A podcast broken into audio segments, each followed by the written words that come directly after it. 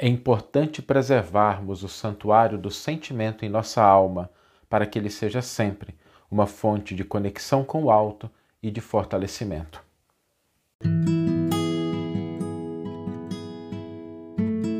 Você está ouvindo o podcast O Evangelho por Emmanuel, um podcast dedicado à interpretação e ao estudo da Boa Nova de Jesus através da contribuição do benfeitor Emmanuel. Hoje nós vamos refletir sobre o sentimento, sobre o, a importância dos nossos sentimentos. E antes de começar a falar em sentimento, eu queria fazer uma, uma distinção técnica aqui, porque normalmente a gente utiliza duas palavras como sinônimos e elas não são sinônimos. A gente utiliza sentimentos e emoções como se elas fossem sinônimos. E, e a gente sabe que palavras são simplesmente rótulos, tá, gente? Não, a gente não, não deve é, se criticar ou se penalizar por isso. Palavras são rótulos. Né? Eu estou aprendendo muita coisa com o pessoal que está fazendo a interpretação em Libras, né? E a gente percebe assim, palavras são rótulos, elas apontam para significados e esse é o significado mais importante. Então, existe, tecnicamente, uma diferença entre sentimento e emoção. A emoção ela é uma resposta automática que foi elaborada durante milênios e milênios de evolução. É uma resposta que ela está tanto no, nas criaturas mais simples da natureza, até as, as amebas, as, os seres unicelulares, eles têm respostas a determinados estímulos do ambiente. Os cachorrinhos, os animais, eles têm resposta a isso. Da mesma forma, a gente, como ser humano, nós temos respostas que foram programadas. Né? Diante de uma situação de ameaça, o medo vem, diante de uma situação nutritiva, vem a alegria. Então, de um estímulo nutritivo, vem a alegria. Então, são respostas que estão automaticamente programadas, elas são muito rápidas. Uma emoção ela dura assim milésimos de segundo. Isso é, é, é um aprendizado que nós tivemos ao longo de muito tempo. Isso está programado na nossa genética, no nosso sistema neurológico, todo o nosso corpo ele está programado. Né? Essas são as emoções. O sentimento ele é algo diferente, porque para a formação do sentimento comparecem outras coisas comparecem aos nossos valores, às nossas experiências, à nossa linguagem, à nossa imaginação. Imagina o seguinte: o ser humano é um dos poucos seres, né, talvez o único ser, que pensa uma coisa e muda o seu sentimento, muda o seu estado emocional. Se a gente pensa, imagina uma coisa, a gente pode ficar mais alegre, mais triste, mais tranquilo, com mais raiva, ou seja, a gente altera o nosso estado emocional com outros elementos que são também nossa capacidade. E o sentimento, quando ele surge, ele surge a partir dessa mistura, não só das emoções, que são essa resposta primária, rápida, instantânea quase, né? que vem a partir de estímulos externos, mas a partir das nossas crenças, valores, linguagem, daquilo que a gente traz para dentro do nosso do nosso mundo mental. E isso forma o sentimento. E o sentimento ele tem uma duração maior. A emoção é muito rápida. Lembra que os antigos costumavam dizer para a gente assim: ó, ficou com raiva, meu filho, conta até 10. Tem muita sabedoria registrada nisso. Porque em 10, né, que a gente contar até 10, em 10 segundos, 15 segundos, 20 aí, dependendo da velocidade com a qual a pessoa conta, nós temos aquela reação emocional primária ela vai se desfazendo.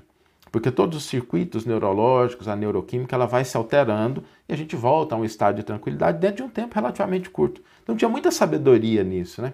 Agora, o senti e é interessante quando falar assim, conta até 10, que é porque durante aquele momento é para não pensar em mais nada. É para deixar a raiva ir se desfazendo. Porque às vezes a gente alimenta a raiva com pensamentos, com ideias, com coisas que a gente imagina, com memórias que a gente traz. E aí isso vai perpetuando o estado, a gente vai ampliando o tempo daquele estado de irritação que a gente se encontra. Então tinha muita sabedoria nisso, né, do, nas pessoas falarem, né, conta até 10, porque é o momento em que você deixa o corpo se desligar daquela emoção primária, que ela existe, né, ela é uma resposta automática, e enquanto isso a gente não vai enfiando coisa na nossa cabeça para ampliar o estado. A gente está contando, um ali está concentrado. Existe muita sabedoria nisso. E Por conta disso, é fundamental que a gente aprenda a ajustar, né? tecnicamente a modular os nossos sentimentos. Porque quando nós aprendemos a ajustar o nosso sentimento, a gente consegue dar respostas adequadas às situações da vida. O Emmanuel tem uma frase muito, muito contundente, a gente vai ler isso no, no comentário, que ele diz o seguinte: no sentimento reside o controle da vida. No sentimento reside o controle da vida. E Emmanuel nos diz isso porque o pessoal está colocando aqui no Instagram, a Vivian está colocando, lembrei da água da paz que o Chico Xavier fala. Né? Pois é, a água da paz é assim, antes de falar alguma coisa, né, a gente impede aquilo que a boca está cheia da água, cheia de água, e a gente não consegue expressar coisas inadequadas. Porque às vezes, como eu comentei, a nossa linguagem, né, não só a linguagem falada, mas aquilo que a gente pensa, e às vezes até a nossa linguagem corporal, ela vai perpetuando, ela vai dando continuidade àquele estado.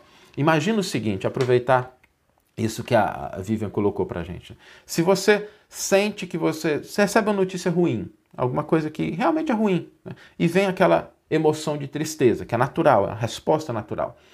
Mas aí você começa o seguinte, você começa a alimentar essa tristeza com uma linguagem que ela não é falada, ela é uma linguagem corporal. Você abaixa os ombros, abaixa a cabeça, né?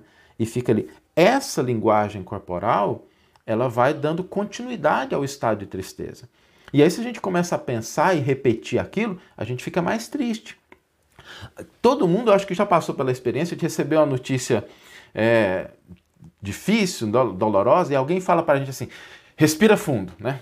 Aí, quando você respira fundo, você muda a sua postura corporal, muda a linguagem corporal, muda a fisiologia, você tem uma resposta diferente. Então, essa sua linguagem corporal, a sua fisiologia, te ajuda a não dar continuidade àquele estado de tristeza. Né? Então, isso, quando a gente fala de linguagem, tem muito isso, né? E a água na boca, ela impede que a gente verbalize. Porque quando a gente começa a verbalizar, a gente vai dando continuidade àquela situação que a gente está diante dela. E por que, que o Emmanuel coloca o sentimento no controle da vida? Porque a vida nos traz diversas situações. Situações muito diferentes. Situações, às vezes, de tranquilidade, situações de desafio. Às vezes, a vida nos traz situações de fartura ou situações de escassez. Às vezes, a vida nos traz uma situação de beleza física, de formosura, às vezes de fealdade, de limitação. Às vezes, a vida nos traz liberdade, às vezes, a vida nos traz restrições. A vida apresenta diferentes circunstâncias nas quais a gente se insere. E todas, todas elas têm algo a nos ensinar. Todas as circunstâncias da nossa vida oferecem algo para que a gente possa crescer espiritualmente, todas elas. Mas quando a gente não controla, quando a gente não modula, quando a gente não dá forma, não ajusta os nossos sentimentos, essas situações, ao invés delas nos ajudarem a crescer espiritualmente, elas se tornam uma fonte de problema não por conta da situação em si, mas pela maneira, pelos sentimentos que a gente emprega nessas situações. Por exemplo, se a gente está diante de uma situação de riqueza e a gente dá aso, dá vazão à vaidade e ao orgulho, o sentimento de vaidade, de orgulho, de prepotência, a gente transforma aquela situação, que poderia ser uma situação de aprender a, a, ser mais responsável, de ser útil ao outro, de aprender o valor da caridade, de multiplicar aquilo que nós temos, ela se converte em algo que vai ser doloroso, vai ser problemático. Não por conta da riqueza, mas por conta dos sentimentos que a gente traz naquelas situações. Às vezes a gente passa por uma situação de escassez. E diante da situação de escassez, se a gente cede espaço para revolta, para inconformação, a gente começa a sujar, a comprometer uma experiência que às vezes pode nos ensinar disciplina, ponderação, pode nos ensinar muitas coisas. E todas as experiências são transitórias, elas passam na vida. Não existe uma experiência material que ela seja eterna. Às vezes a gente tem a experiência da beleza, da formosura corporal, física, mas se a gente cede a excessos e a sensações, aquela experiência que pode se converter em algo positivo, né? algo que estimule, algo que sirva de exemplo, né? de cuidado, de bem-estar, aquilo pode se converter num grande problema. Às vezes a gente está diante de limitações, a gente cede espaço ao desespero, a gente cede espaço à comparação com os outros. Por isso, esses excessos do sentimento, né, que não sabe usar às vezes a liberdade e que não sabe responder diante das limitações, é muito interessante. E, e é curioso porque nós buscamos nas experiências da vida os sentimentos, as sensações.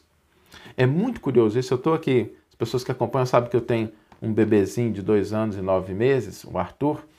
E, e é engraçado porque, diante de uma brincadeira, por exemplo, que ele tem com a mãe, é, se eu vou lá fazer aquela brincadeira com ele, não é a mesma coisa. Porque ele não quer a brincadeira em si, ele quer aquela emoção, aquela sensação, aquele sentimento que ele teve quando ele estava brincando com aquela pessoa. Então ele reconstrói na cabeça dele. Tanto é que tem brincadeiras que ele gosta de fazer comigo e não com a mãe. Tem brincadeiras que ele prefere com a mãe, não comigo, por conta da experiência que ele teve. Então ele busca de novo aquele sentimento que ele teve quando teve aquela experiência. Ele tenta reconstruir do mesmo jeito. Nós somos muito assim.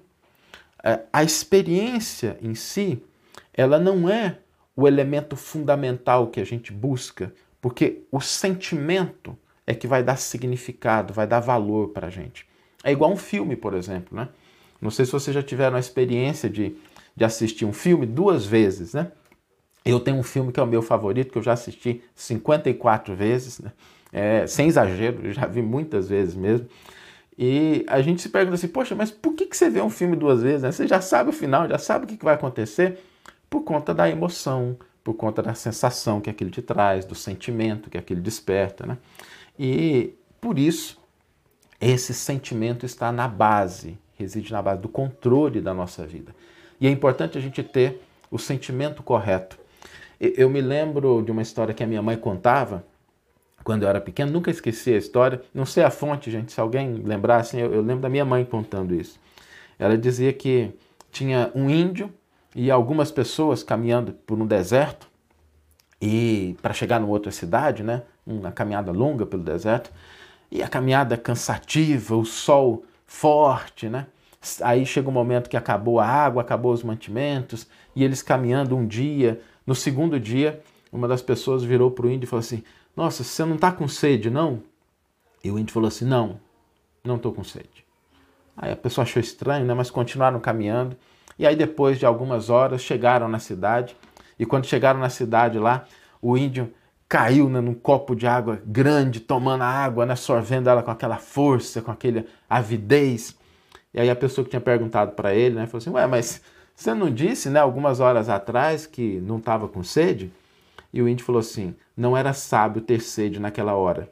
Lá na, não tinha água para beber, então não era sábio ter sede. E, e é uma coisa que ficou gravada na minha cabeça, porque muitas vezes a gente busca né, é, as emoções, as sensações, os sentimentos de uma forma que não são os mais adequados àquela situação, àquele contexto que a gente está vivendo. Né. Então, cada situação, se a gente entender a importância desses sentimentos, a gente consegue tirar o máximo deles, dela.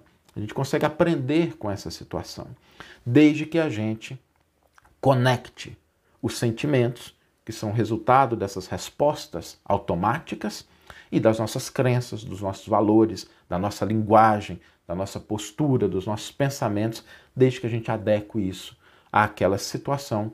As experiências da vida, todas elas, se tornam fonte de aprendizado, de crescimento, de aperfeiçoamento.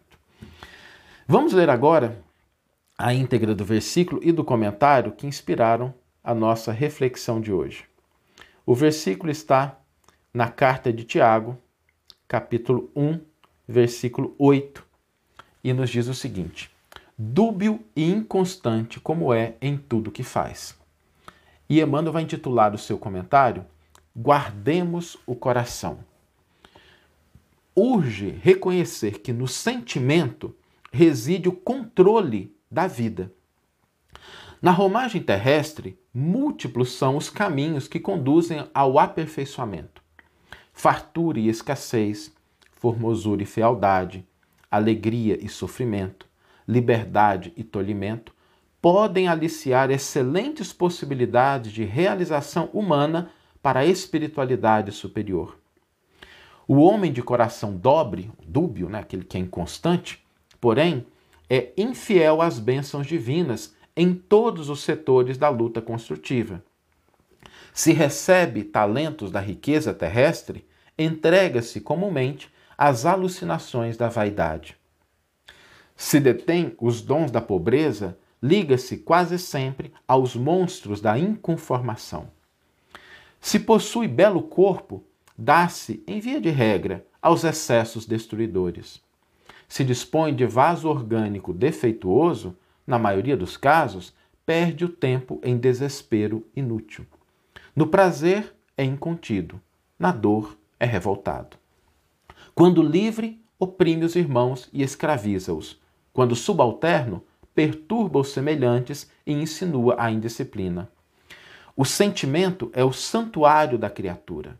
Sem luz aí dentro, é impossível refletir a paz luminosa que flui incessantemente de cima. Ofereçamos ao Senhor um coração firme e terno para que as divinas mãos nele gravem os augustos desígnios. Atendida semelhante disposição em nossa vida íntima, encontraremos em todos os caminhos o abençoado lugar de cooperadores da divina vontade. Que você tenha uma excelente manhã, uma excelente tarde ou uma excelente noite e que possamos nos encontrar no próximo episódio. Um grande abraço e até lá!